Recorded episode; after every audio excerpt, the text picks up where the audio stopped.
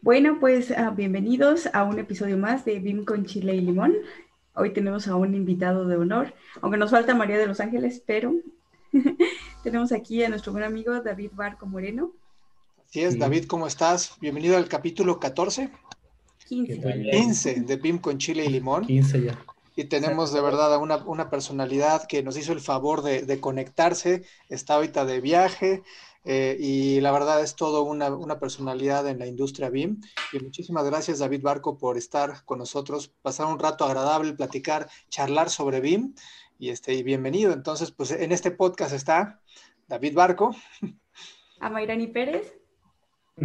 Sebastián Quiroz y María de los Ángeles, lamentablemente hoy día no pudo estar con un tema de, de, de descoordinación de la universidad que está haciendo justo ahora en este momento, está haciendo clase y se le descoordinó lamentablemente y no pudo estar con el, con el gran, con nuestro primer gran invitado. Así que bienvenido David, de nuevamente yo te, te, te tengo aquí, así que bienvenido nuevamente a un espacio donde estoy yo junto a, a Ami y a Carlos y María de los Ángeles que lamentablemente no pudo estar. Así que bienvenido, muchísimas gracias por aceptar la invitación.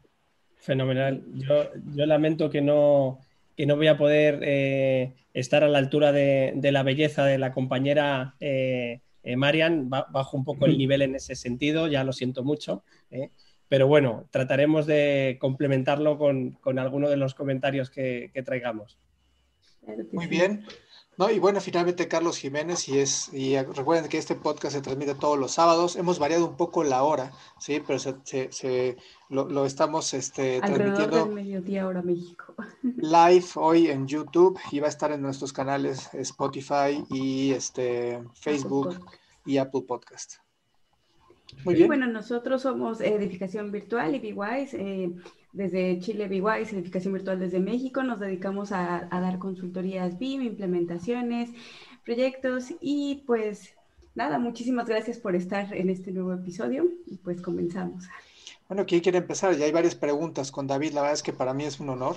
Y este, y David, un poco platicando, mucha gente te conoce, evidentemente, ¿no? Habrá otra, pero en síntesis, ¿quién es David Barco y por qué? ¿Por qué el, el- el- el diario de un, de un BIM manager? ¿Por qué este, este punto? Entonces, brevemente, ¿quién es David Barco?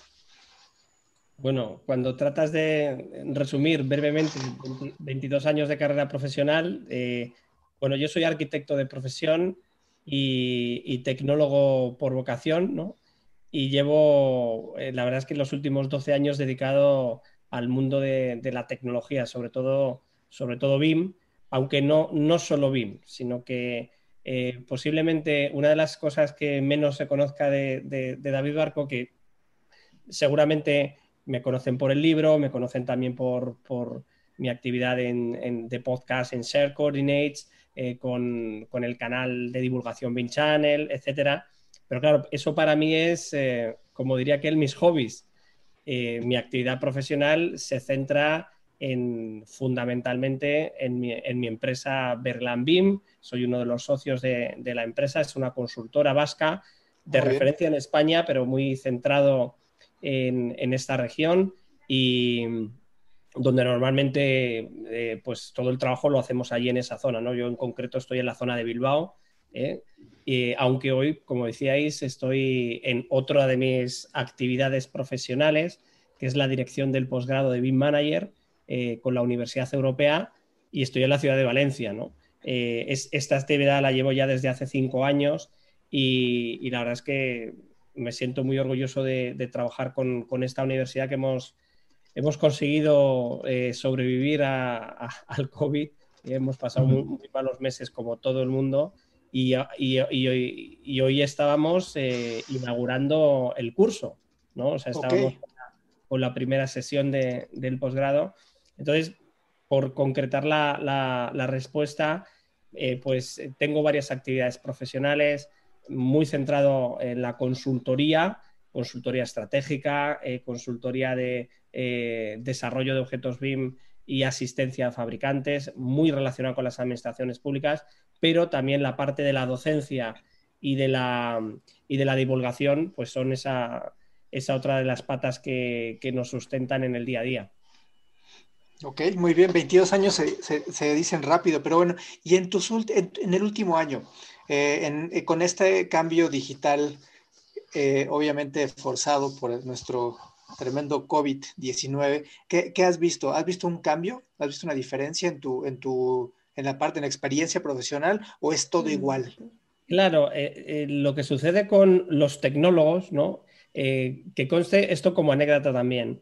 Eh, el nombre tecnólogo yo no me lo he puesto por, temas de marketing. Eh, hace casi 10 años eh, estuve participando en un proyecto de innovación e investigación y además estuvo financiado por el Ministerio de Innovación de, España y, en esa, y, en esas becas que nos dieron, unas becas tecnológicas, a mí me pidieron en un formulario me decían, usted se tiene que clasificar. Eh, digo, no, yo soy arquitecto. Dice, no, no, eso no vale. Tiene, usted es o doctor, ¿no? O usted es ¿no? innovador y, si usted cumple con no sé qué requisitos, usted es tecnólogo. Y yo miraba los requisitos, digo, ah, pues efectivamente, yo soy tecnólogo dentro de esa beca, ¿no? Entonces, a partir de ese, de ese momento, pues me, di, me, puse el nombre tecnólogo porque me lo habían asignado, ¿no? Entonces, eh, ya, ya desde hace muchos años eh, nosotros venimos trabajando con las, eh, eh, los temas remotos. O sea, yo recuerdo el primer gran proyecto con el que trabajamos, un, lo, cuento mucho, ¿no? Un estadio de fútbol para un estudio internacional, Fenwick Iribarren Architects, y, y, en un momento dado yo veo como los jefes de proyecto están teniendo problemas con la comunicación allí con, con, con Qatar, que el proyecto era de, de la FIFA para el Mundial de Qatar 2022 y en un momento dado digo, pero ¿no conoces TeamViewer? Eh, ¿Cómo que es eso de TeamViewer? Ah, pues sí, mira, te lo voy a enseñar. Eh, pues mira, aquí tu monitor, el plano sobre el que estáis hablando, lo compartes con él, lo puedes subrayar, no sé qué. Y, y yo la, jamás se me olvidará la cara de alucinada que tenía Olga, que es la, la jefa de proyectos con la que pasó esto, y, se, y me dice, pero esto, ¿esto cuándo podemos empezar a utilizarlo? Digo, cuando tú quieras, te, te enseño las dos, tres cosas que es que es muy sencillito, no sé, 15 minutos que le estuve enseñando cuatro cosas y desde ese momento empezaron a utilizarlo. Eh, claro, eso significaba que yo ya llevaba, no sé, dos o tres años trabajando con TeamViewer, asistiendo a clientes de otra de las actividades que tengo, que es desarrollo de software. Eh, ¿Como, tú desarrollas software? Sí, sí, sí. Eh, tenemos ahorita nos cuentas. Tenemos una empresa de desarrollo de software que se llama GES Project, que bueno, es un software de referencia en España a nivel de oficinas técnicas, sobre todo de arquitectura. ¿no? También hay muchas ingenierías, hay consultoras y con este programa ya llevamos 15 años. Y, ahí, lógicamente, en desarrollo de software, en asistencia a clientes, tienes que poderte conectar rapidísimamente con los clientes. ¿no? y, ya optábamos con, por TeamViewer con las primeras versiones y para nosotros era algo lo, más normal del mundo. Es cierto que el mundo de la informática siempre ha llevado varios años de delantera en este tipo de soluciones al resto de los mercados, ¿no? Por eso para mí era tan normal trabajar de forma, de forma remota. Y cuando hemos empezado con esta crisis, eh, claro, yo no veía ninguna diferencia. Yo veía a todo el mundo como loco reorganizándose y yo decía, bueno, pues qué bien, si yo sigo haciendo lo mismo. Muchas de las preguntas iban para allá porque un, profesional como tú, nosotros que estamos acostumbrados a trabajar eh, online, no, no pega esa metodología, pero hay muchas mentes cerradas al, hacerlo como siempre se ha hecho, ¿no? Este, le decimos de la vieja escuela, ¿no? Y de alguna manera no, no permite, o, porque hay, hay, jefes o personas que influyen mucho en las decisiones de la organización y se sienten inseguros con la tecnología. Ahorita que nos decías, oye, es que no sabía que existía el Team Viewer, no, bueno, pues deja tú el Team Viewer, es lo que puedes lograr con esto, ¿no? O sea, ¿qué te puedes ahorrar y qué, o sea, cómo facilita la digitalización, ¿no? Sí, a, veces es solo las, organizaciones tienen sistemas que no son ágiles eh, ni son flexibles, ¿no? Cuanto más grande es la organización o más va hacia la administración pública, es mucho más complicado el que puedan cambiar eh, alguna cuestión, ¿no? Entonces, pero claro, cuando pasan estas cosas es que o cambias o hoy mismo en la universidad estábamos hablando de esto con una, con una, chica que, que trabaja en una de las mayores empresas que hay en España con facturaciones de, decenas de miles de millones de dólares y, Y claro, nos decía, yo no puedo instalar un plugin de Revit o no puedo instalar eh, un complemento del programa que sea, da igual, ¿vale? Dice, eso todo pasa por un protocolo, por no sé qué, dices. Entonces, claro, eh, cuando tú les cuentas estas cosas de que necesitas esto para tu día a día, ellos te entienden, pero no hacen nada para cambiarlo porque dicen, no, no, eso ya se lo pasaremos al responsable informático, que ya alguien de menor rango. en cuenta, o sea, vamos, que no te van a hacer ni caso. Ok. Muy bien, pues este, ¿ibas a mencionar algo, Sebastián? No, no, que básicamente lo, lo que estaba comentando, que se ha visto que las empresas eh, obligadamente se han tenido que, subir al, a esto y eso, y eso ha permitido que eh, pasen ciertas cosas como que se descubren nuevas cosas, nuevas, nuevas, aplicaciones como TeamViewer, por ejemplo. O sea, TeamViewer yo lo conozco hace mucho tiempo también y, y bueno, dijiste, dijiste temas de, de, rayado de plano y cosas así, pero por ejemplo existen aplicaciones como eh, Bluebeam, de review de Bluebeam, por ejemplo, también, eh, ¿cómo se llama esta otra aplicación? PlanGrid, que ahora compró, compró Autodesk, y la misma BIM 360, que son cosas que la gente quizás no conoce y ahora se, han encontrado como que tiene que implementarlas y de, repente, de pronto las implementan quizás de mala manera o, no, no, generan protocolos de comunicación o flujos de comunicación. Entonces ahí es cuando empiezan a, empezamos nosotros a tratar de, de ayudarlos. Así que Pero yo creo que la implementación empieza no solo, como comentamos, no, no solo con un software ya más especializado, sino como comenta David, desde un team viewer, desde un, oye, ¿sabías que en Zoom puedes hacer esto? Yo creo que ahí es donde, donde empieza la implementación en sí, cuando empiezas a adoptar esas pequeñas tecnologías y más y más vas avanzando, ¿no? Bueno, no sé, ¿tú qué piensas, David? No, o sea, el, el, el cambio pasa porque alguien dentro de las organizaciones tenga un mínimo de sensibilidad eh, con adaptar las cosas hacia los demás. Yo cuando pasó todo esto de, la pandemia, eh, yo eh, afortunadamente en mi entorno familiar y en mi entorno profesional, pues vivo una situación privilegiada.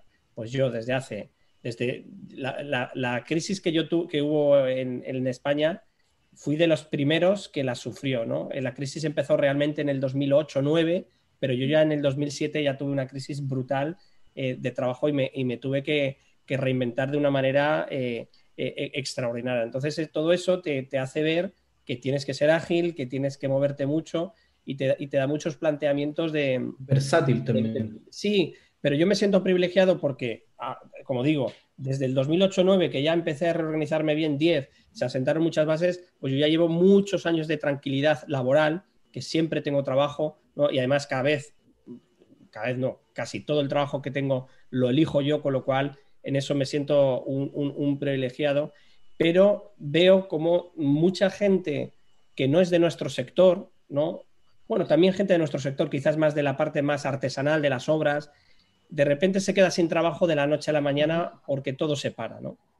¿Y esta gente qué hace? ¿Quién le enseña a esta gente a rehacer, no? Lo único que están enseñando las sociedades es, no se preocupe, usted le damos una subvención para que aguante el tiempo, eh, no se preocupe, le pagamos un salario de, eh, de, paro, aquí en España se llama el paro, digo yo, pero ¿no estaría mejor enseñarle a buscar otra cosa? Porque si nosotros vamos a esperar un año entero a que se solucione la crisis y esta persona eh, no se reinventa, o sea, un camarero sigue siendo camarero, un albañil sigue siendo albañil, digo, estamos haciéndolo mal, porque lo que hay que enseñar a la gente es a gestionar el cambio, a saber reinventarse.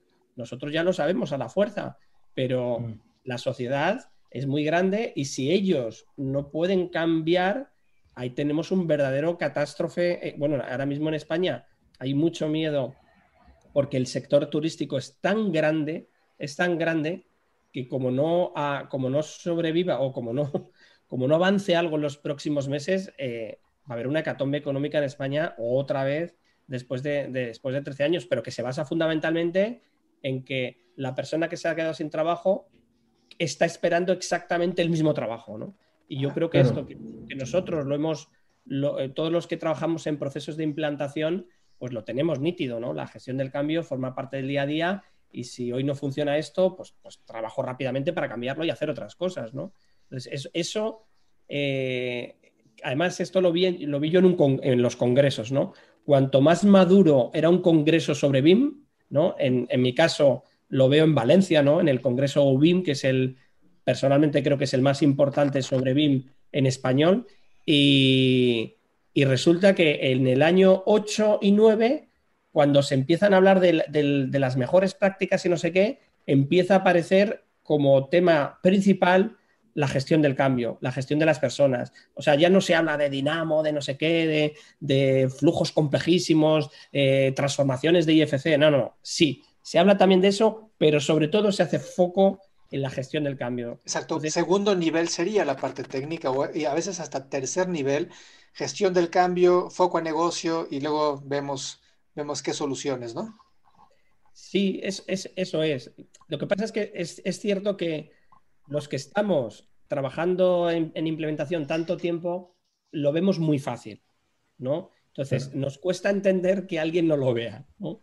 Y cuando estás con, alguien que está empezando desde cero, otra, es una cosa que también nosotros tenemos que aprender de esa propia gestión del cambio, ¿no? Que es el, saber entender que la gente no lo entiende, ¿no? Y el saber transmitirles eh, las píldoras mínimas necesarias al principio. Eso es dificilísimo. A mí me pasó con los cursos de iniciación de software, ¿no?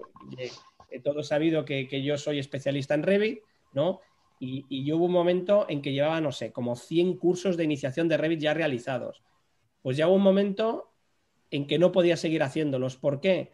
Porque era incapaz de simplificar y de sintetizar en un curso de 16 horas y a lo mejor yo llevaba ya, no sé, 10.000 horas de trabajo con Revit. Entonces me costaba un universo el, simplificar, ¿no? Mm. pero tienes que reaprender, tienes que, ser capaz de hacer eso, ¿no? De, ir a mil por hora y, de repente ir a diez. Tienes que saber hacerlo. Oye, David, ¿y cómo ves tú el, cómo poder eh, hacerle ver a la persona que tiene, que toma las decisiones eh, de que tiene que hacer un cambio? Porque el cambio viene por lo general, yo he visto que eh, con el transcurso que he estado haciendo un poco de implementaciones y el transcurso profesional, yo creo que el 80% de las personas son reactivas, no son proactivas y no ven, o sea, no, proponen a tratar de cambiar para, para, el futuro, sino que se ven acogotados, se ven presionados y ahí gestionan un cambio. Entonces, ¿cómo, cómo tú pudieras, cómo haces entender a esa persona y más encima que, que es el que, tiene, el que toma las decisiones?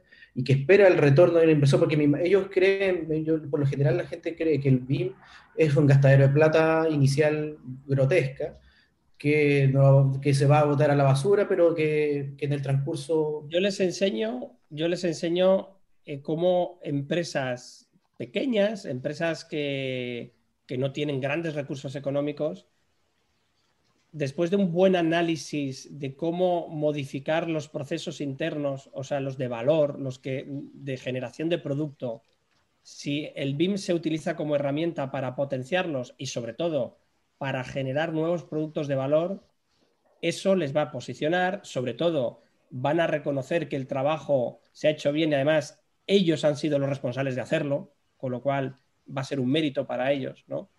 Pero también yo les digo que si no lo hacen, alguien les podrá pedir responsabilidades y ellos serán los responsables de que no lo hicieron cuando tenían que haberlo hecho. Cuando le dices eso a un directivo, eh, ya les empieza a doler, ¿no? O sea, esa, en lo bueno, pero también le recuerdas eh, que él es responsable si no se hace, ¿no? Y eso, eh, claro, si es muy grande la empresa, es muy fácil, porque ahí rápidamente hablas del consejo de administración, hablas de su jefe directo, y como hay un organigrama claro, eh, y él puede estar ahí en medio, cuando hablas de responsabilidades, ahí sí se, ponen, se ponen bastante nerviosos, ¿no? Si es una administración pública es muy diferente, pero ahí ya hablamos de, ese concepto que, hemos empezado a manejar un poquito más los últimos meses, que es el BIM social, ¿no? Que es, tienes la responsabilidad de utilizar bien el dinero público y de gestionarlo. Y por lo tanto, si tú empiezas a implementar esto en tu ámbito de gestión, vas a hacer, estás ayudando realmente al ciudadano. ¿eh? Si tú optimizas los recursos económicos, por ejemplo, de vivienda pública, puedes hacer más y mejores viviendas o puedes hacer un mejor mantenimiento, ¿vale? Y es el beneficio que tú consigues de la tecnología lo trasladas al ciudadano, ¿Vale? Bueno, cada uno es en un ámbito. Si estamos en la empresa, el beneficio que tú consigues es en la mejora del producto, en un posicionamiento, en una herramienta de marketing, etc. Lo bueno es que yo ya tengo mis tres o cuatro empresas eh, eh, cliché, ¿no? A las que mm, hacer referencia cuando me dicen, bueno, pero enséñame un ejemplo de, esto que me estás diciendo, ¿no? Eh, a, mí, a mí, por ejemplo, Italsan, que es una empresa de, de fontanería, de, o sea, perdón, de, productos de tuberías, tuberías de agua, tuberías de, agua fría, agua caliente, de salida de aguas, de saneamiento, aguas sucias, tal, no sé qué. Eh, quería posicionarse en el mundo BIM. ¿Y qué es lo que hizo? Pues modeló sus objetos BIM, ¿no? Como, como otras empresas, ¿vale? Pero dentro de, de ese ecosistema de trabajo había una persona, Elisenda Serrano, que la verdad es que tenía una visión realmente extraordinaria de todo esto y decía, no podemos quedarnos en hacer objetos BIM, porque eso es como cuando estábamos en CAD y hacíamos unas buenas fichas de CAD. ¿Qué estamos haciendo? Lo que todo el mundo. ¿vale? ¿Y qué es lo que empezaron a hacer? Pues, por ejemplo, que todos sus productos calcularan también. O sea, que, que realmente eh, cuando tú aplicas sus productos, el modelo de cálculo salía bien ostras, eso está fenomenal, ¿no? Pues se metieron en esa y dijeron, oye, pero es que ya que nos hemos metido en el modelo de cálculo, ¿y por qué no tenemos un programa que lo calcule y ya de esa manera estamos ayudando al ingeniero de una manera extraordinaria? Ojo, pues qué maravilla. Porque además tal. Y en esa dijeron, oye, pero si tenemos capacidad de calcular con nuestro propio plugin que hemos desarrollado, ¿y por qué no les decimos a las ingenierías que si tienen un pico de trabajo, yo le calculo la instalación también? Claro, fijaron, pasaron de hacer objetos BIM a dar asistencias técnicas, a tener un plugin, a tener un nuevo modelo de negocio, porque a partir de ahí empezó a generarse un nuevo negocio, una línea de producto que nunca habían vendido en la empresa de esa manera, ¿no? Entonces, ese es un ejemplo y luego, lógicamente, consiguieron un posicionamiento extraordinario, ¿no? Entonces, a mí eso, eh, ese es uno de los ejemplos que pongo y el otro es el Grupo Lobe. El Grupo Lobe es una empresa que durante Mm, más de seis años estuvo invirtiendo millones de euros ¿vale? en innovación. Consiguieron duplicar los beneficios en la peor época de la crisis con menores ingresos. ¿Y qué es lo que hubo detrás de esa innovación? Pues la metodología BIM. Evidentemente empezó con modelado, pero empezaron, empezaron a meter, o sea, tomaron los usos BIM ¿eh? como un listado y empezaron, a ver, el primero, eh, geometría, 3D, fenomenal ya lo tenemos resuelto. El siguiente, 4D, el siguiente, 5D. Ellos eh, tenían la suerte de que eran, a, su vez, eran promotores y constructores. Pero haciendo todo esto, primero, se posicionaron como una de las empresas tecnológicas más importantes del sector aquí en España, son unos referentes, pero es que además han llegado a tal nivel de innovación que ya no, como digo yo, ya no pueden parar y tienen que estar siguiendo innovando y eso los ha posicionado como, pues eso, como un referente eh, y, claro, esos son resultados económicos al final para, estas empresas. David, pero a ver, en España, un porcentaje vago, sé que es difícil llegar a un, a un, pues a un porcentaje real, pero ¿cuánta, ¿cuánta de la industria de la construcción, del diseño, cuántos están en BIM? Es que depende, tú lo estás diciendo. El diseño sería una cuestión. En diseño, si hablamos del sector arquitectura, pues posiblemente ahí puedas estar en un 25, en un 30, eh, eh, relativa, mm, con relativa facilidad. También depende de las regiones, porque si tú te vas a Madrid, a lo mejor ese 25 se ha convertido en un 35-40. ¿Vale? David, a, propósito de eso, ¿hacen sondeos ustedes como España? ¿Hay sondeos de lo que preguntó Carlos? ¿Encuestas? Sí, sí, sí. Hay, digamos que está, por ejemplo, si es diseño, el Consejo Superior de Arquitectos de Colegios de Arquitectos de España hace cada varios años, hace encuestas en este, en este, en este sentido. Y, la, última que, la última es del año 2017. Es cierto que tienen que actualizar la, encuesta en este. Ya hablaba de que eh, un 50% de los arquitectos eh, tenían claro que eh, tenían que implementar BIM de una manera u otra. ¿vale? O sea que el porcentaje ya era bastante elevado en ese sentido. ¿vale? Y el porcentaje de gente que decía que ya estaba o implantada o en un proceso de implantación era un 25, un 30%. Y estamos hablando de hace, de hace varios años, ¿no? Eso, eso ha ido incrementando. ¿Qué ocurre? Que si tú te vas al sector de fabricantes, ese porcentaje baja muchísimo. Y de constructoras también. ¿Vale? qué, porcentaje estamos hablando? aproximado, sin comprometer un número, pero si hay 25, 30 y en lugares donde, donde hay mucho diseño, puede ser un poco más. Este... La construcción baja, la construcción baja y a lo mejor a la mitad. Si yo, si yo te dijera un 10-15%, es que volvemos a lo mismo.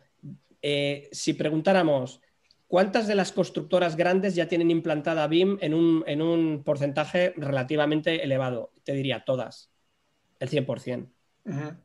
Ahora, ¿qué ocurre? Que es que en España el 97% de las empresas que existen no son grandes. Cuando, cuando decimos grandes, estamos hablando de empresas de menos de 100 personas, ¿vale? Porque las, eh, las grandes de España son, tienen 10.000, 20.000, 40.000 trabajadores. Las 100 personas son, es una empresa grande.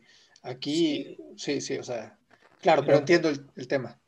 Entonces, pero si te vas a empresas mucho más pequeñas, de menos de 20 personas, los porcentajes bajan eh, bastante. Pero bueno, yo, por ejemplo, por regiones, eh, te vas dando cuenta, en el País Vasco ha, pegado una evolución impresionante, ¿no? O sea, ahora ya notas muchísimo eh, cómo esa inquietud que había por, empezar a implementar ya se está trasladando directamente a, muchos equipos y, demás, ¿no? Entonces, yo, sí que os diría que va muy por delante la fase de diseño, siendo los arquitectos los primeros, luego la parte de ingeniería, ¿vale? E, y luego bajaría la parte de, construcción y bajaría la parte de, cliente promoción, por decirlo de, alguna manera. Y edificación va muy por delante de obra civil. Claro, la infraestructura ha tardado en permear, aún habiendo softwares perfectamente que cubren la necesidad carretero, de puentes, de presas, de todo lo que son ingenierías que van bajo tierra. Eso está, está resuelto a nivel técnico, pero es difícil. Y yo tengo una duda ahí. ¿Tú, ¿Tú qué opinas, David? ¿Crees que sea más por un tema de resistencia o un tema de desconocimiento esto que, vemos, que, no hay esa adopción en esa parte, en ese sector? No, eh, yo creo que eh, podría ser una mezcla de las dos cosas, eh, pero a mí me decía un ingeniero de caminos, me decía, es que, o sea, los, o sea, tú piensas que en una obra de construcción de obra lineal, nosotros las fases que tenemos no se parecen en nada a una fase de un edificio. Y las partidas que tenemos es que no se parecen en nada, son todo muy diferente, ¿no? Entonces, digamos que ellos sí tenían muy resueltos algunos aspectos y les iba bien, por decirlo de alguna manera, ¿vale? pero también es cierto que, mm, podían eh, eh, afinar bastante más, ¿no? Pero bueno, se habían quedado en esa parte de confort. Eh, ¿qué, es lo que ha ocurrido? Que la edificación ha presionado tanto con la metodología que ha llegado hasta la obra civil sin que, sin que ellos quisieran, ¿no? por decirlo de alguna manera. Y entonces ahora ya se ven presionados porque el gran cliente que tenía edificación dice, pues, pero hombre, si ya lo estoy exigiendo en edificación, ¿por qué no lo voy a exigir en obra civil? ¿no? Que es lo que ha pasado con la administración pública, por ejemplo. Entonces, claro, ha sido un sector que de repente se ha, visto, se ha visto envuelto en todo ese cambio casi casi sin querer, pero como digo yo, los ingenieros de caminos, ingenieros civiles, son muy, muy, muy, muy pragmáticos. Para mí también son el, cliente más difícil que he tenido siempre, ¿vale? A lo mejor es porque yo soy arquitecto y ellos son ingenieros de caminos, ¿no? Pero, son tan pragmáticos que son capaces de hacer un proceso de implementación en la mitad de tiempo que un arquitecto. Claro. ¿Por qué? Pues por el pragmatismo puro y duro, por su enfoque eh, directo, porque no va a estar dándole vueltas a la letra que le va a poner, al estilo, de, a la fuente, al color, cuando, te, cuando les haces esos planteamientos a los ingenieros, se te quedan mirando como diciendo, ¿de qué me estás hablando? El color es el que es, la letra es la que es, y la cota, cambiar la cota. ¿Para qué? Para que se vea mejor, pero ¿para qué? Si la cota dice 5 metros, 5 metros es suficiente. Sí, claro, y eso, eso puede dar mucho, y sí creo que ahí tienes un buen punto.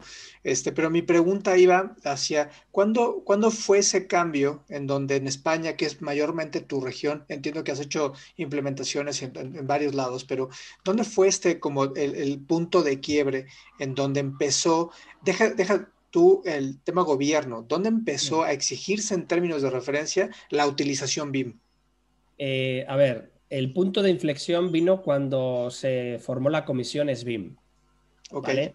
Porque la comisión SBIM eh, sacó una hoja de ruta.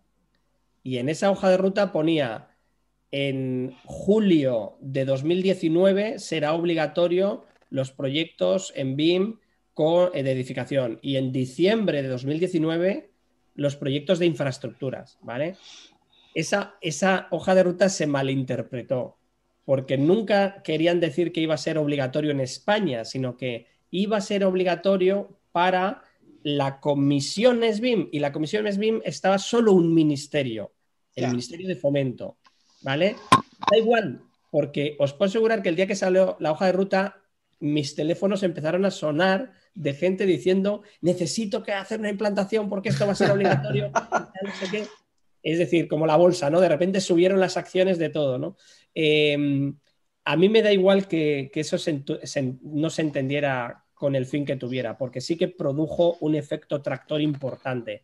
Y fue el punto en el que se empezó, efectivamente, ¿vale? Es, esa hoja de ruta que, estáis hablando, ¿vale? Que, ya veis que no, pone, no ponía grandes cosas. De hecho, antes ponía las fechas y luego, y luego se quitaron las fechas, ¿vale? Ok. Eh, y, pero... para los que nos están escuchando, nada más escuchando, tenemos en la pantalla la hoja de ruta que fue un poco eh, los pasos, que lo puedo entender, cuando fueron la convocatoria, la presentación, la aprobación de la normativa, pero a fin de cuentas da a entender ¿no? un proceso el cual va a ser un uso obligatorio. Y este, este, este mensaje fue el que ayudó a conformar una necesidad. Eso es, eso es. A partir de ahí, os puedo asegurar que a partir de ahí cambiaron, cambiaron muchísimas cosas, ¿no? Eh, lógicamente, los que llevábamos muchos años hablando de BIM en España, por fin teníamos una hoja o algo donde apuntar y decir, bueno, por lo menos el Ministerio de Fomento tiene, cuando hablamos del Ministerio de Fomento, gestiona 10.000 millones de euros de obras al año.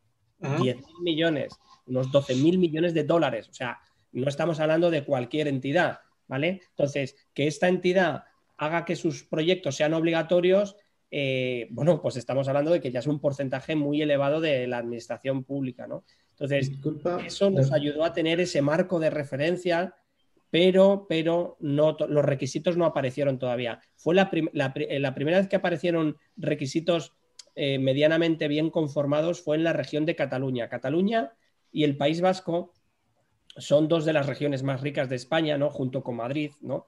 Eh, pero digamos que País Vasco y Cataluña siempre han ido un poco por delante en muchísimos aspectos, ¿no? Eh, sobre todo en temas de industria, en temas de modernización y de innovación, siempre se ha dicho que porque Cataluña está casi pegado a, Europa, ¿no? Y Barcelona es medio Europa, ¿no? Es una ciudad europea más que, más que el estilo del resto de España, ¿no? Y el País Vasco porque tiene una arraigada tradición industrial y tiene gente con muchísimo dinero y con muchísimos recursos, ¿no?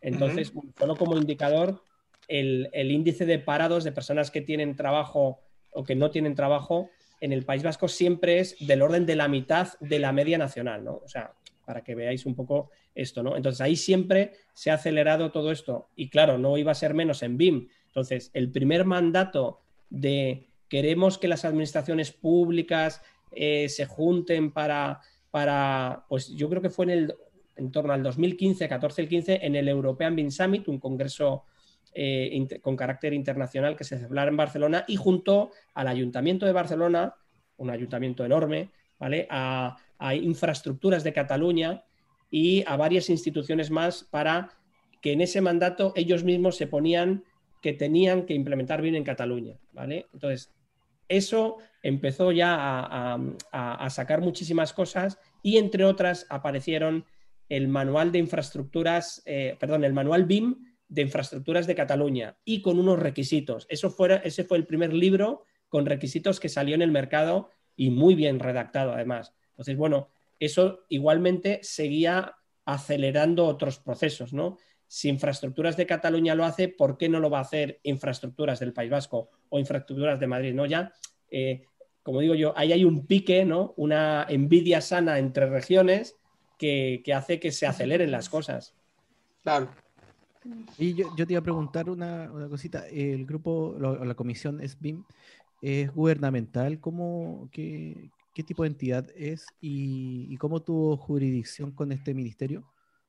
Bueno, eh, yo cuando hablo de todas estas cosas, eh, como diría aquel, me hago siempre unos cuantos enemigos, ¿no?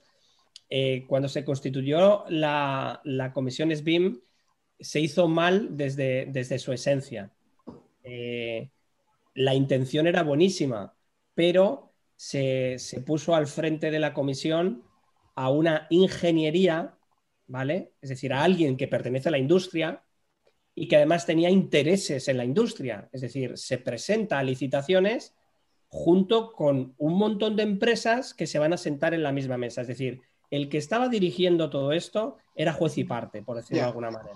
¿Vale? Entonces ese fue un fallo para mí y demás. Y luego se conformó con voluntarios a los que se le pedía eh, trabajar sin ningún tipo de remuneración. ¿Vale? Y luego esta ingeniería que dirigía todo recibió casi 700.000 euros de dinero público por gastos de gestiones, por, por asistir a reuniones, y claro, eso sentó, sentó fatal a todos los voluntarios como yo, que le dedicamos decenas y decenas de horas. Y como decía algún compañero, es que ni siquiera nos han pagado el ticket de gasolina, o sea que yo no quiero que me paguen por mi tiempo, pero si yo voy a una reunión de la comisión y voy hasta Madrid y estoy gastando tres o cuatro horas de mi tiempo, billete de avión, no sé qué, no sé cuántos, hombre, que menos que me paguen esos, esos, esos transportes, ¿no? Bueno, pues digamos, eso, eso fueron algunos de los detalles que te indicaban de que esta comisión no estuvo bien enfocada desde el principio. Y luego, si tienes a gente voluntaria haciendo documentos, pues esos documentos nunca le vas a poder exigir a esas personas algo. Hombre, ya es suficiente que lo están haciendo con su tiempo libre, ¿no? Entonces, bueno, digamos que ahí hubo un problema eh, en ese sentido y la comisión se fue desinflando poco a poco, ¿vale? hasta tal punto que tuvo que intervenir el gobierno. Y intervino creando una nueva comisión, ¿no? Ya sabéis que para quitar una comisión, crea otra comisión, ¿no? En este caso, la comisión se llamaba Comisión Interministerial y, fue sacada por un decreto ley eh, eh, aprobada, pero no se conocen actividades de, esa, comisión interministerial. ¿vale? Sí que es cierto que el plan, o sea, la comisión SBIM, eh, o sea, quiero decir, cuando hay tanta gente trabajando y haciendo tantos esfuerzos, eh, es, es, imposible que, todo esté mal, ¿vale? O sea, eh, tampoco hay que ser tan catastrofistas. Es decir, una cosa es que se podría haber hecho mucho mejor y ahora es, vamos a olvidarnos de ese detalle sin importancia, ¿no? Y vamos a centrarnos en que hubo documentos, ¿no? Como el, plan de ejecución BIM, el BEP, que, que salió y que por lo menos ayudaba a que todas las administraciones públicas tuvieran una plantilla de BEP. ¿vale? Es decir, oye, no tengo un BEP, pues tengo el de la comisión SBIM. Lo mejor que hizo la comisión SBIM, el Observatorio de Licitaciones Públicas, ¿vale? Un informe eh, eh, cuatrimestral, que, perdón, trimestral, que iba viendo la evolución de, todas las... Eso fue, ese, ese trabajo era extraordinario y de hecho hasta el formato de cómo lo presentaban era muy bueno. ¿Qué ocurre? Que por razones que todo el mundo desconocemos, en septiembre del 2019 se dejan de hacer informes, ¿vale? Y el último informe eh, eh, data de esa fecha y nadie sabe el por qué, a pesar de que dicen que tienen los informes de los siguientes trimestres, lo cierto es que no se publica. Eso es malísimo porque no se ve la evolución. Primero, no, por ejemplo, no se sabe cuánto ha afectado el COVID en todo esto. Es una pena enorme, ¿no? tienes un histórico y con el COVID podríamos haber visto si subía, si bajaba o si se mantenía. Tienes otros indicadores y han aparecido otros observatorios, como el del País Vasco, ¿no? La comisión eh, BIM Euskadi, eh, la cual yo pertenezco a, uno de los grupos de trabajo, eh, sí que ha sacado eh, otro observatorio y, bueno, por lo menos puedes contrastar y dices, hombre, en la región del País Vasco se ve que la evolución es positiva y da, bueno, pues podrías extrapolar que o suponer que en el resto de regiones seguirá, seguirá subiendo. Yo creo que la sensación es que sí, que sigue subiendo las empresas que solicitan como requisito el BIM. Bueno, solicitan como requisito o ya lo ponen absolutamente como obligatorio. Es decir, no es que puntúe a una empresa que lo haga en BIM. No, no, no. El contrato entero va en BIM y no se valora el que lo hagas de una manera u otra. El contrato va en BIM, punto. No hay discusión. Pero sí se pone dinero encima de la mesa, ¿eh? Por lo menos en los proyectos públicos que yo conozco del País Vasco, se cuantifica y se da un porcentaje porque se está haciendo en BIM, ¿vale? Eso es muy, muy, muy importante porque es un mensaje desde la administración pública hacia el sector de yo te voy a exigir más pero también te voy a ayudar económicamente con ello. Eso está muy interesante. Sí, y, De hecho, y de hecho, eh, nosotros con Dirección General de Gobierno Vasco, eh, desde Berlán BIM estuvimos, nosotros somos muy, muy afortunados porque estuvimos en el sitio adecuado, en el momento adecuado, cuando se empezó a hablar de que querían implementar eh, BIM en, estas entidades, pues pudimos optar a, presentarnos como empresa licitadora a, esas asistencias técnicas y tuvimos la suerte de que nos la adjudicaron. Entonces llevamos ya varios años trabajando con Dirección General de Gobierno Vasco, o sea, con tres patas de la Administración Pública de ahí en Vivienda, y uno de los trabajos que hicimos fue una tabla de Excel muy, muy, muy, muy potente en el que todos los requisitos BIM estaban tabulados y tenían un porcentaje de sobrecoste dentro del proyecto. Es excelente. Algunos no tenían sobrecoste, es decir, por ejemplo, hacer, o sea, eh, que, saques la documentación del modelo. ¿Qué sobrecoste tiene? Ninguno. ¿Por qué? Porque era lo mismo que hacías antes. ¿Qué hacías antes? Planos. ¿Y ahora qué haces? Planos. Entonces, ahí no puedes exigir algo más por hacer el mismo trabajo. Pero, ¿y una coordinación de interferencias entre diferentes disciplinas eh, exhaustiva que te detecte colisiones? Eso no lo hacías antes. Antes hacías una revisión, pero no a ese nivel. Entonces, ahí sí, no, pues esto hay que valorarlo con un 2, un 3, 4%, dependiendo de la complejidad. Igual que el nivel de modelado, no es lo mismo algo básico que algo avanzado. Entonces, todo eso se iba ponderando y, me consta que esas tablas las utilizan cada vez que hacen una licitación, hacen ese cálculo y le meten un sobrecoste. Incluso en alguna ocasión me han dicho, dice, mira, nos daba un número, pero como no queríamos que hubiera ningún tipo de problema, ese número lo duplicamos, lo multiplicamos por dos. ¿vale? Que si alguien nos decía algo, decíamos, mira, hemos sido muy generosos con esta partida, ¿vale? Y pero está, o sea, veo, un fundamento y una estructura que los que nos están viendo, escuchando, los que nos van a escuchar posterior a esto, pueden tener una idea de cómo, cómo se hace una plataforma de desarrollo BIM, desde unificar criterios para gobierno, para licitación, que es muy importante. Eso está, está lejos, estamos lejos en varios países de hacerlo, pero hoy que estamos tocando varios gobiernos y estamos tratando de influenciar positivamente, son grandes ideas. ¿no? Me encantó lo del Observatorio de Licitaciones Públicas, lo veo, fundamentalmente eh, importante.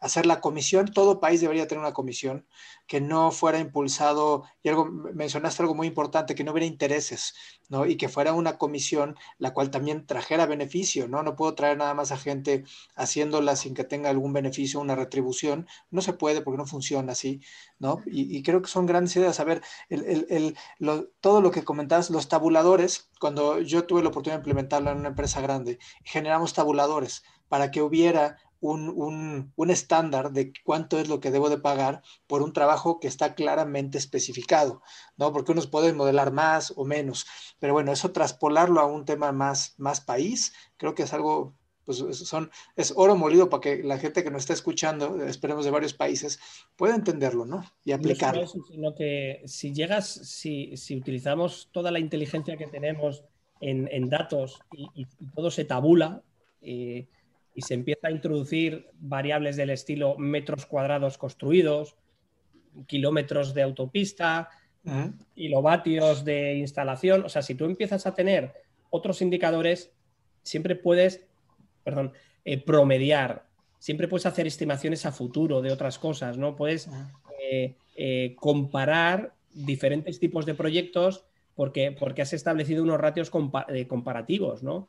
entonces, eh, e, eso ayudaría mucho y sobre todo empezaría a generar bases de datos de conocimiento de cuánto se tardan en hacer las cosas, ¿no? Y, eso traería una retroalimentación realmente extraordinaria para, ideas de futuro, de proyectos, de, otro tipo de servicios, etcétera, etcétera. Pero digamos que venimos de una cultura en la que eh, obtener este tipo de datos no está bien, no es que no esté bien visto. Yo lo he sufrido en los estudios de arquitectura. He visto caras de arquitectos y arquitectas mirándome diciéndome, eh, yo solo estoy aquí para diseñar, no sé qué me estás contando de rellenar este Excel. De, claro, GESProject, que es un programa de, gestión de oficinas técnicas, se nutre de información. El dato crítico, un parte de trabajo.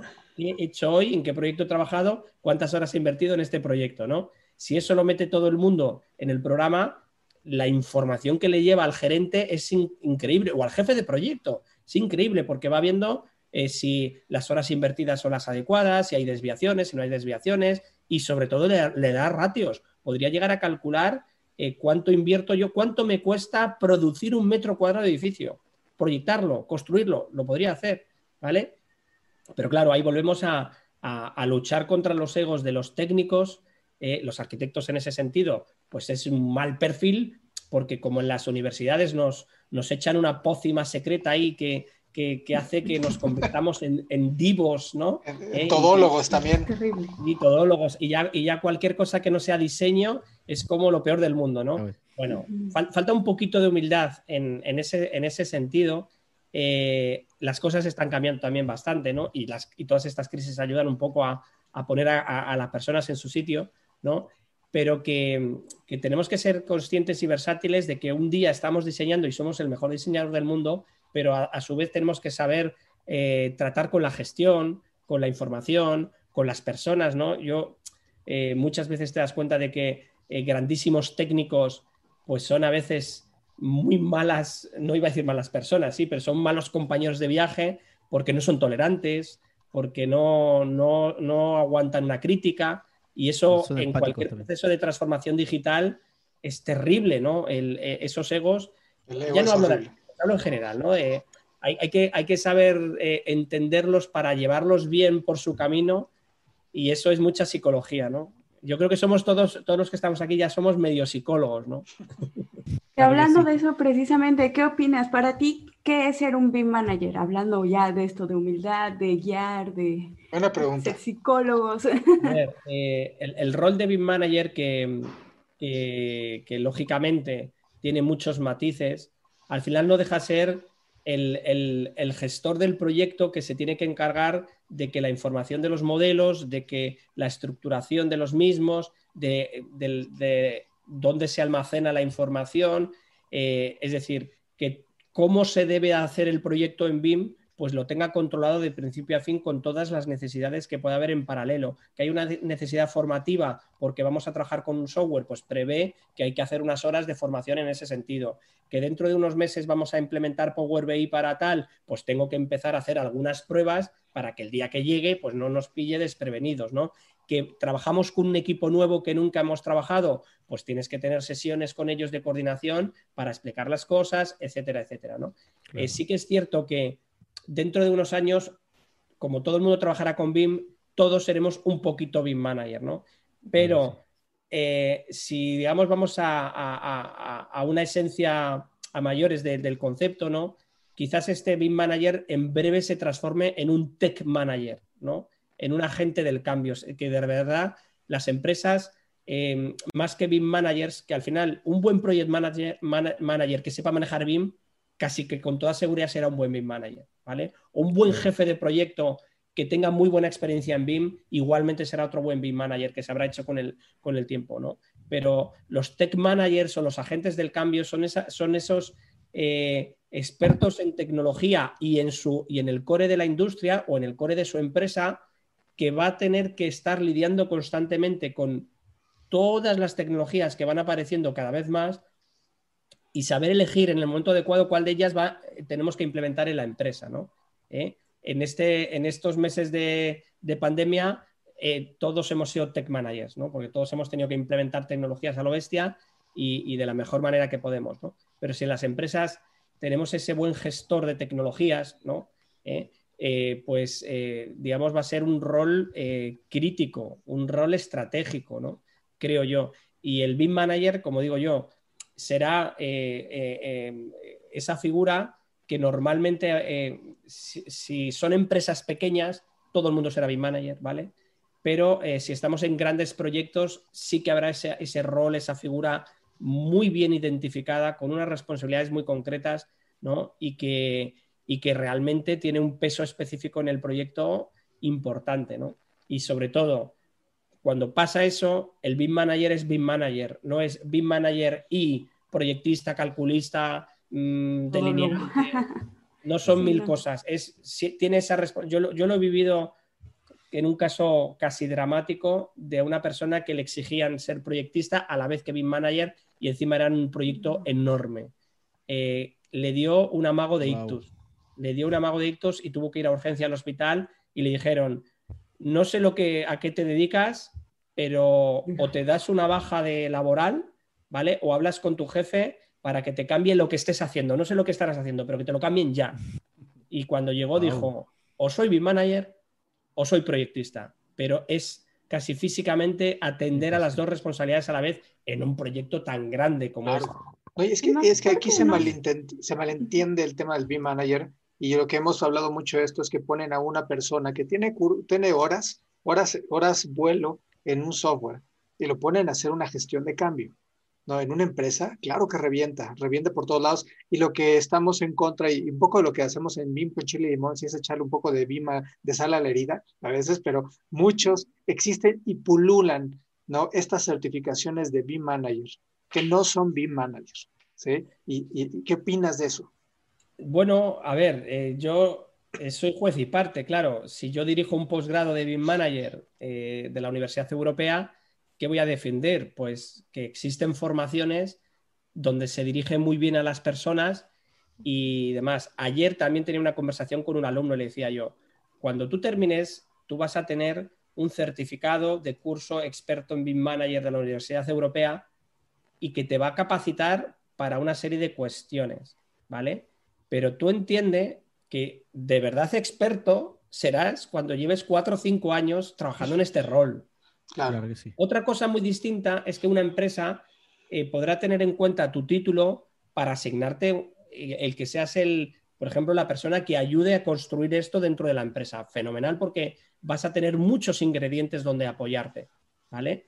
Pero que no te subas el ego arriba y digas, como soy BIM manager, ahora quiero cobrar en vez de 50.000, 200.000 euros, ¿no? Porque eso, eso, eso va contra la experiencia, sobre todo, ¿no? Eh, sí que es cierto que como toda oportunidad de negocio, salen, eh, salen eh, pues eso, como setas, ¿no? como champiñones, y dar las certificaciones y todo esto. Bueno, el mercado, el mercado es muy libre y la gente eh, tiene que saber que no es lo mismo hacer un curso de certificación por 50 horas, por 100, por 200 o por 400 horas. Y quien se crea un BIM Manager haciendo un curso de 40 horas, bueno, pues tendrá un verdadero problema de que se meterá un tortazo en algún momento dado de, su vida. Quien vaya vendiendo que eso es posible, pues efectivamente está haciendo un malísimo, malísimo, eh, eh, está, haciendo un daño enorme al, sector, ¿no? Pero también, también la gente es inteligente, ¿no? Y tiene que empezar a diferenciar eh, dónde están las cosas. Yo, yo siempre pongo un ejemplo en esto, ¿no? a mí me ha pasado más de una ocasión que me escribe alguien, oye David, tal, que he escrito un libro sobre BIM y tal. Ah, muy bien, muy bien. ¿Y, qué tal? no eh, Leo el libro o veo el libro, pues un libro de 70, 80 páginas, la letra grande, ¿no? Quizás muchas generalidades para mi gusto, ¿no? Entonces, a mí me chirría un poco, ¿no?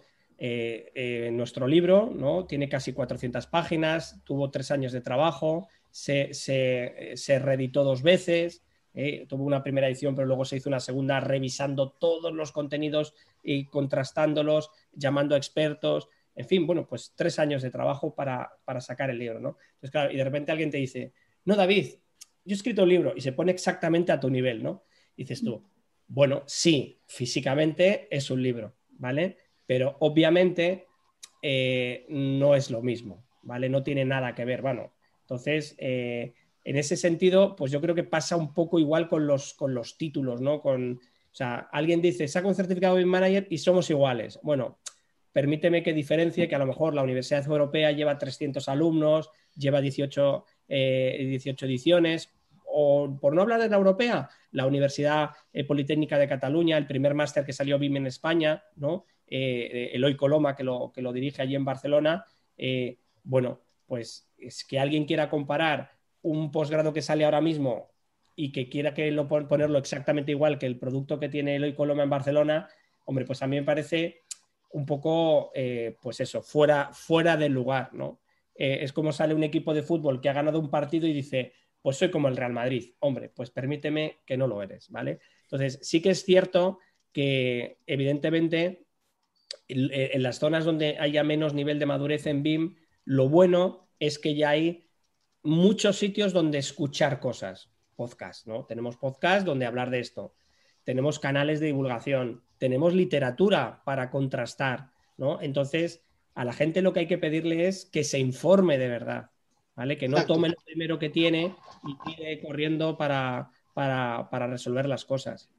Interesante esta parte, ¿eh? porque Sí, como fíjate, mencionaste algo y anoto, la inteligencia, la, gente es inteligente y sabe también hacia dónde ir, hacia, con, todo, con todo lo que opera, hay ese balance o, poco balance entre tanta mercadotecnia que existe de BIM, todo lo que se habla y, y, realmente lo que uno obtiene a cambio de cursos de 10 dólares, de 15 dólares o más baratos, ¿no? Pensando que dicen BIM Manager, porque así están aquí, ¿eh? BIM Manager por 10 dólares no, bueno, dices, este, bueno, pero es, muy, muy interesante lo que mencionas. Sí, a ver, por ejemplo, aquí en España sí que es cierto que se ha dado un salto cualitativo muy importante eh, en el momento en el que el Ministerio de Educación, ¿vale? El Ministerio de Educación ha, ha empezado a meter ya dentro de los institutos de formación profesional capacitaciones relacionadas con BIM Manager, ¿vale? Entonces, ¿qué significa eso? Que va a haber unos títulos oficiales por el Estado reglados en unas administraciones, o sea, en, los centros de formación profesional, ¿vale? Entonces, eso es muy importante porque ya no es cualquier institución, ¿vale? Ya es el Estado que ha regulado de alguna manera esa formación. Lo habrá hecho mejor o peor, pero por lo menos lo está trabajando, ¿no? Entonces, ahí ya sí que habrá una especie de mínimos, decir, evidentemente las universidades ya tienen un peso específico por sí mismas, ¿no? Eh, es, muy raro que un título que salga de una universidad con cierto prestigio sea malo, ¿vale? Eh, o sea, se juegan mucho eh, en, hacer este tipo de cuestiones, ¿no? Entonces, ahora cuando alguien quiera sacar un título de no sé qué, dirás, voy a compararlo con lo que dice el Estado, ¿no? Y claro, si, si ves cinco líneas comparadas con 50, dices, bueno, pues aquí falla algo. Entonces, en ese sentido, eh, eh, cuanto más va avanzando, eh, va, a nuestro favor, ¿no? Y lo bueno es que vosotros que tenéis es que todo esto lo tenéis en el mismo lenguaje. Lo tenemos en español y por lo tanto será muy fácil de contrastar. También es cierto que ayudan las certificaciones. Acaba de salir la certificación, las certificaciones de BIM de Building Smart International. Entonces, eso también ayuda un poco a ponderar el mercado, ¿no? Eh, además, hay dos niveles, uno más básico, uno más avanzado. Son certificaciones relativamente económicas, con lo cual, eh, vamos, yo pertenezco a Building Smart Spain y se ha hablado de todo esto en, los grupos de trabajo y en, las sesiones de, la Building Smart y lo que nos han explicado es que el coste que va a tener los cursos son costes administrativos. O sea, eh, Building ah, Smart una asociación sin ánimo de lucro, no puede lucrarse. Entonces, cualquier ingreso que haya tiene que estar justificado. ¿Por qué se paga unas tasas? Primero porque Building Smart Internacional eh, ha trabajado años en sacar este, este, este título. Entonces, hay una parte que tiene que ir a recuperar tiempo allí, ¿vale? Y luego aquí hay, pues va a haber un administrativo que tiene que verificar cosas, tal, y eso tiene un coste. Y cuando eh, los, los primeros costes que se han analizado, pues están hablando de, de 100 dólares o algo así. No me hagáis caso con el número, ¿vale? Porque esto podrá subir o bajar. Pero es asequible, es asequible para las personas. Sí, sí. ¿Y es internacional o es español? estoy a punto de sacar un artículo en Bean Channel sobre certificaciones, el mundo de las certificaciones. Y me estuve documentando un poco con eh, eh, Rix, tiene una certificación de BIM, de Manager por 1.100 libras. 1.100 libras anuales. Anuales. ¿Vale? ¡Wow! En España hay certificaciones por la agencia eh, certificación profesional, es una entidad que tiene cierto reconocimiento y estás hablando de en torno a 500 euros, entre 250 y 500 euros al año. O sea, tú pagas un año, si quieres mantener tu certificación, pagas, pagas, pagas. Pero la certificación de Building Smart, en principio, tú haces un examen, tienes un reconocimiento y ya tienes tu certificación. No tienes que estar renovando esa certificación es un conocimiento que has adquirido, apruebas tu examen, por decirlo de alguna manera, y, ya está, va contigo esa certificación para siempre, ¿no? Entonces, yo creo que, eso, también ayudará enormemente a los sitios donde están vendiendo por 10 dólares y se darán cuenta que no cumplen ni el 0,01% de los requisitos. Yo también ahí lo sé muy bien porque dentro de otra de las actividades que tengo estamos con Boutique de New School, es una nueva escuela de arquitectura e ingeniería, muy, muy interesante por, el, componente de innovación que tiene. Y, va a ser, eh, tiene un título de, especialista en BIM que va a tener ya el reconocimiento de, certificación de BIM por Building Smart. Va a, ser, va, a ser de las primeras certificaciones que va a estar homologada, eh, es decir, haciendo este, este, esta titulación ya cumples con los requisitos de, Building Smart, ¿no? Eh, y en el proceso de analizar todas las cuestiones, pues te vas dando cuenta de que no era sencillo. O sea, ahí se ha tenido que tocar el programa bastante para, ostras, esto que pensábamos que íbamos sobrados en este conocimiento, pues íbamos fatal. Y tenías que meter ahí no sé cuántas horas de ISO, eh, de ISO 19650, pues que no estaban. Eh, o a lo mejor se tocaba muy, muy, muy leve, ¿no? Y, como ese, un montón de aspectos más, y te das cuenta de que eh, el tener un programa con cierta solidez, tiene un esfuerzo enorme que no vale 10 dólares, por Dios. Es que, bueno, yo no sabía eso. Yo sí que conocía que había estas, estos temas, pero no de esa forma tan exagerada. Wow. Muy bien. ¿Y, esa, esa certificación eh, de la, de Building Smart es solo para España o es internacional? No, eh, la certificación Building Smart es internacional. Lo único que em, eh, eh, depende desde cada capítulo, es decir, Building Smart Internacional como tal nunca ejecuta nada. Bueno, a ver, sí, coordina todas las reuniones, las rooms, eh, etcétera, ¿no? Eso seguro que lo conocéis muy bien, ¿vale? Pero en, las regiones, en las regiones, quien, quien, actúa es el capítulo, ¿vale? Entonces, aquí el, capítulo español es, es, el que se encarga de organizar los exámenes en España. Eh, entiendo, entiendo que son los exámenes en español, ¿vale? Porque eh, sí que yo había leído que, lógicamente, eh, si tú quieres certificarte con Building Smart Internacional, tú puedes ir al capítulo americano, haces el examen allí y ya está. O vas al inglés, o vas al. que podrías ir a diferentes capítulos, ¿vale? Porque está en inglés. entonces, yo me imagino que cualquier persona de tanto del continente americano como de España o de cualquier lugar del mundo que quiera certificarse con el título en español, pues lo podrá hacer a través del capítulo Building Smart Spain. O sea que yo creo que eso seguro, seguro que estará abierto a, nivel mundial quien quiera canalizarlo a través de esta entidad. Sí, ahí Carlos, Carlos Pedrosa, que nos está mirando, comentó que, que claro, tal cual como lo dices tú. Hola y saludo, saludo a Carlos ahí que, que no conoce. Sí, sí, que con Carlos coincidimos casi, casi es, más omnipresente que yo, que, casi es de... sí, así es. Está al pendiente. De pronto me escribe por el chat ahí, Sebastián, te vi, no sé dónde. Ahí está, ahí nos saludo. Muchísimas gracias, Carlos, por vernos. Oye, dentro de las últimas consultas que ya nosotros generalmente duramos una horita nomás nuestro show, es ¿dónde, ¿dónde más te podemos encontrar? Yo sé que tú tienes un blog de, de, sobre el BIM Manager? Bueno, digamos el, blog, o sea, el blog es... Eh, eh, lo empecé a hacer cuando... Yo creo que más que un blog es una base de datos. ¿eh? Sí, ahora ¿Es la continuación de, del libro. sí, bueno, yo no sé dónde terminan y empiezan las cosas. Para mí es un ecosistema de conocimiento. Yo lo llamo así. entonces, el blog lo que me ayudó fue a empezar a plasmar algunas ideas cuando empezó mm, fue de una manera muy desastrosa, con artículos random, ¿no? como dice mi hijo.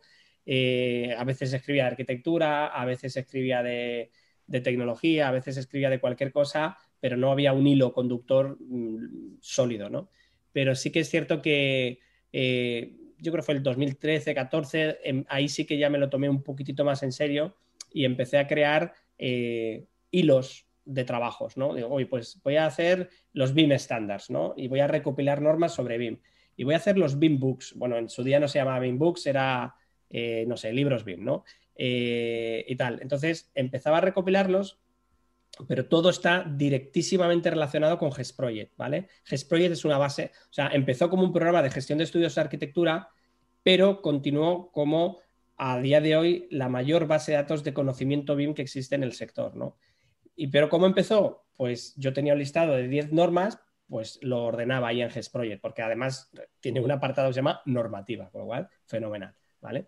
¿Y qué ocurre? Que claro, cuando tú vas como una hormiguita poco a poco recopilando cosas y lo haces durante muchos años, de repente un día miras y dices, ay, va, si tengo 400 normas, ¿no? Y de repente miras a los tres años y dices, ¿qué ha pasado aquí? Que ya son 800, ¿no? Bueno, pues poco a poco, ¿vale? Y lo vas depurando y, todo eso. Entonces, ¿qué, hacía yo? Pues que muchas cosas las ponía en el blog, eh, pero porque las había investigado previamente con GESProject, ¿vale? lo bueno de GESProject es que como tiene, normalmente sale una versión al año, eso me obliga a mí a actualizar toda la normativa una vez al año, ¿no? Entonces, pues por ejemplo, el espacio de estándares está muy actualizado. El tema de los libros, pues es que es obvio, ¿no? Como te están todo el día preguntando referencias sobre libros, ¿eh? Pues al final dices, mira, hago un post sobre libros y cada vez que alguien me pregunta le, mando allí y ya está. Claro. Muchas horas. Lo mismo con los podcasts, e, e, etcétera. Entonces, efectivamente, al final el blog se ha convertido en una pequeña base de datos. A mí me gusta llamarle un ahorrador de horas de, a las personas, ¿vale? Y sí que es un, es un sitio al que le tengo mucho cariño y sobre todo porque lo he cambiado, lo he actualizado, lo he modernizado un poquito. Antes era terriblemente horroroso, ahora ya solo es un poquito horroroso, ¿no? Eh, y sí que es cierto que aquí ha tenido muchísimo que ver eh, mi queridísimo amigo Juan Osborne, que, es una persona que, he trabajado con él durante muchos años, he coincidido en muchísimas empresas con él, ha sido socio conmigo durante una etapa, ahora ya ha pasado a, otra etapa, pero bueno, por encima de todo es, un muy buen amigo, ¿no? Y creó la imagen del libro, la portada, ¿no? Eh, entonces, gracias a la revista Costos en Perú, que me ayudó a, encontrar el nombre, Diario Big Manager, ¿no? Eh, estuvimos dándole vueltas a muchas cosas, pero finalmente se quedó con Diario Big Manager gracias a la revista Costos y gracias a Juan que puso esa imagen maravillosa, ¿no? De David Barco indexado con acrónimos BIM. Es un genio, o sea, la página de Juan Osborne, tenéis que visitarla, es espectacular lo que hace con sus algoritmos de con las imágenes, ¿no? Tiene una imagen de Donald Trump con todas las palabras que él dice en Twitter y, cuanto más se repite la palabra en Twitter, más grande aparece la palabra, ¿no? Y la que más aparece es fake, ¿no? Pues esa, esa, foto se la compró una revista muy importante en España que se llama Muy Interesante de divulgación y fue portada de un mes, ¿no? Bueno, o sea, que, este personaje eh, se mueve en, buenos círculos, ¿no? Y para mí fue un honor, ¿no? Yo le metí en el compromiso, digo, Juan, me tienes que hacer una foto, no puede ser de otra manera. Y, cuando hizo eso, lo vi, o sea, lo vi claro, dije, ostras, he encontrado mi marca, eh, lo que me va a ayudar a mí a, hacer muchas otras cosas, ¿no? Y, por ejemplo, el blog, que era plano, conseguí ya meterle la imagen del libro de una manera que ha quedado bastante graciosa, ¿no? Con los ojos ahí como saliendo del blog, ¿no? Eh, eh, y luego el canal de YouTube también lo, reescribí un poquito. E, era muy curioso porque yo no tenía canal de YouTube, tenía cuatro vídeos mal puestos y en el último año hice un esfuerzo muy, muy, muy grande y subí más de 150 vídeos, de los cuales son cursos de formación gratuitos que están ahí disponibles para la gente, ¿vale? Bueno, pues, pues esas son las redes donde yo trabajo, ¿no? En el blog, Diario un Manager, en el canal de YouTube. ¿Cómo se eh, llama tú el canal de YouTube? ¿Cómo es? Diario, Diario, Diario Manager, para que lo escuchen, la gente que los vea, lo sigan. Yo, yo, decía, más que un acervo de base de datos, yo, es, yo le veo un acervo, acervo de conocimientos, acervo digital. Mucha gente está comprando estos cursos este, chatarra o cosas así. La verdad es que hay mucho conocimiento de David Barco, ¿sí? En, esto. Hoy existe el dónde, por eso te preguntaba las redes, dónde te vemos y qué otras redes quisieras mencionar, David, donde la gente te pudiera, te pueda seguir. No, a ver, Twitter es eh, mi, pequeñito mundo y LinkedIn, eh, ahí eh, vivo mucho porque me ha dado mucho, ¿no? O sea, yo el hecho de estar bien posicionado tanto en Twitter como en LinkedIn hace que de repente pasan cosas como hace muy poquito, ¿no? Eh, sale un ranking mundial de biggest influencers in construction in the world y aparezco ahí el número uno del mundo. Digo, pues, pues me voy a enterar. siempre me entero porque alguien me lo manda, ¿no? Eh, y tal. Y bueno, pues, pues ¿y, por qué pasan estas cosas? Pues porque yo desde, desde hace 10 años me creí Twitter, me lo creí y empecé a trabajar sobre, sobre Twitter. Y siempre he trabajado en Twitter de una manera muy, muy lógica y muy orgánica. Es decir, eh, si tú buscas crecer en Twitter, no vas a crecer en Twitter, ¿vale? Sí, puedes comprar bases de datos, puedes comprar no sé qué, que no sirven absolutamente para nada, ¿vale? Eh, pero que yo, por ejemplo, ahora que estoy cerca de los 5.000 seguidores en Twitter, ostras, estoy súper mega emocionado porque son seguidores lógicos, a gente que ha visto lo que yo he puesto y le ha dado a, seguir, ¿no? Entonces, claro, cuando te das cuenta dices tú, ostras, es que casi 5.000 ya es un número que es que, si los juntas en una plaza eh, son unos cuantos, ¿no? Claro. Entonces, eso te hace tener mucha responsabilidad de lo que pones. Yo siempre, siempre, siempre, además es algo que, he cuidado muy mucho en, los, en todos los años que llevo trabajando, es, eh, me verás muy, muy raras veces hablando de política, hablando de fútbol, hablando de temas controvertidos. Es decir, hay, a veces que como todos somos humanos, revientas y no puedes más y tienes que comentar algo. Nunca suelo hacerlo en Twitter. Vamos, es rarísimo un comentario mío de esos en Twitter. Tengo mi espacio en Facebook, ¿vale? Pues en Facebook, a pesar de que pongo mucho de temas de trabajo, si me caliento por algo que no me gusta, pues ahí sí que me, expreso de una manera más, más mm, libre, ¿no? Más abierta, muy bien. Igual que en Instagram, ¿no? Instagram eh, me dicen, no, es que tú aquí mezclas la familia con el BIM. Digo, bueno, mezclo lo que me gusta, mi familia, lo primero, y el BIM me encanta, con lo cual es uno de mis hobbies. Yo reconozco que el BIM me gusta, bueno, el BIM, la tecnología en general me gusta tanto que sí, disfruto, disfruto de ella, ¿no? Que si no, ¿qué haría yo un sábado aquí a las, eh, a las 8 de la noche en España? Pues hablando de estas cosas, pues porque me lo paso eh, estar aquí hablando con, con las personas, ¿no? Eh, entonces, eh, bueno, Instagram, eh, Twitter, LinkedIn, o sea, las redes sociales principales me, vais a encontrar de una manera razonablemente activa y aparte sobre todo de, del, blog de, Diario BIM Manager. Pero digamos que tengo, tengo que hablar lógicamente de Share Coordinates, ¿no? Todos los meses sacamos el episodio principal de, de Share Coordinates y, ahí es otro sitio donde me vais a encontrar en una sección o sorpresa, se llama sección Diario B Manager, ¿no? Eh, y bueno, ahí tengo pues 20 minutos, 30 minutos donde, donde hablamos de una manera bastante, bastante coordinada, es decir, parece que las secciones están ahí como cada una es distinta de otra, pero por detrás hay un trabajo, bueno, vosotros lo sabéis bien porque, bueno, eh, a, Mairami, eh, Rani, perdona, eh, todavía no está en el, en el, en el chat maravilloso que tenemos de podcasters, ¿vale? Eh, bueno, Carlos tampoco. Tendremos que, Sebastián, esto, hay, que, arreglarlo. Hay que, actualizarlo. ¿Vale? tenemos un, canal de, hay una, podcasters. está, está, está, prácticamente libremente. Sí, sí, sí. Está, está en BIMRAS, está BIM Level, BIM Station, está eh, BIM Podcast, por supuesto la gente de Ser Coordinates, está BIM, eh, también. Eh, y bueno, a vosotros todavía no os había dicho nada, casi casi porque yo creo que no había surgido la, ocasión, ¿no? Entonces, eh, yo, creo que tendríais que, aparecer ahí para que veáis la, caña que nos damos. Muy bien. Nosotros, encantados. hay, hay discusiones enormes. Bueno, con el tema del IFC ni os cuento la que se lió. Eh, en el último mes. Pero eso es muy bueno porque al final genera debate y genera discusión, ¿no? Eh, entonces, bueno, me encontraréis ahí muchísimo en Share Coordinates y, en Bin Channel, que, como digo, Share Coordinates es para hablar y Bin Channel podríamos decir que fue la continuación lógica del blog, ¿vale? Más para informar, para hacer un, Actualizaciones.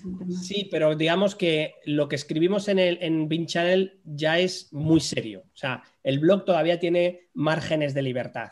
Ahí puedo escribir lo que me dé la gana, es mi sitio y el único responsable de lo que pongo ahí soy yo. En Bin Channel eh, tengo mi línea editorial, pero me debo un respeto a mis socios y compañeros de, de viaje, Pablo Calegaris y Cristóbal Bernal, eh, dos socios compañeros, pero ya grandísimos amigos, eh, que son unos profesionales muy buenos y muy potentes en lo que hacen y tengo que estar a la altura de lo que ellos escriben. Ellos escriben sobre BIM legal, sobre BIM para fabricantes, eh, bueno, muchísimas más cosas, ¿no? y con un, con un rigor que yo no me puedo eh, permitir el no tener ese rigor. ¿vale? Claro. Entonces me ha, obligado, me ha obligado a estar ahí eh, eh, y pues eso, revisar bien las cosas que escribimos para que sean muy certeras que sigan a David Barco. Vamos a ir cerrando ya este podcast. La verdad es que tenemos que tener como unos 10 podcasts más para poder platicar con David Barco acerca de todo este universo. Pero la verdad es que a nombre de, de, de BIM con Chile y Limón, agradecemos que te hayas tomado este tiempo para charlar con nosotros, platicar de tu experiencia, de lo que estás haciendo. Creo que hay mucho y que, o sea, invitamos a la gente que se meta a tus redes sociales, por eso preguntábamos por eso, este, para que te conozcan más y hay mucho valor detrás de lo que no es un Hollywood Beam, sino lo que ha sido realmente la implementación y el proceso de madurez de, una persona, de David, en, todo este ámbito donde ya estás, estás por varios frentes, no nada más en la parte técnica de implementación, sino en la comunicación, en el desarrollo, en la capacitación, en la formación, y obviamente pues estás impulsando no nada más una empresa, sino estás em, empezando, o sea, impulsando una industria. Entonces, pues te agradezco mucho el tiempo, te agradecemos mucho el tiempo y esperemos tenerte en otro episodio de BIM con chile y limón. Y pues muchas gracias, David yo os, voy a sugerir para las próximas ocasiones que tengáis eh, una cerveza, que obliguéis a los invitados a tener una cerveza enorme o, algo, y así, y así eh, será aún más divertido. y más largo todavía. un tequila y un chile y limón. Un tequila, un... sí, exacto. Claro, claro. Y limón. Por eso lo decía yo, la has pillado muy bien ahí, Sebastián. Pues muchas, gracias. gracias. Muchas gracias, David. Muchas gracias. Nos vemos el siguiente capítulo, el siguiente sábado. Cuídense mucho. Muchísimas gracias. Hasta luego.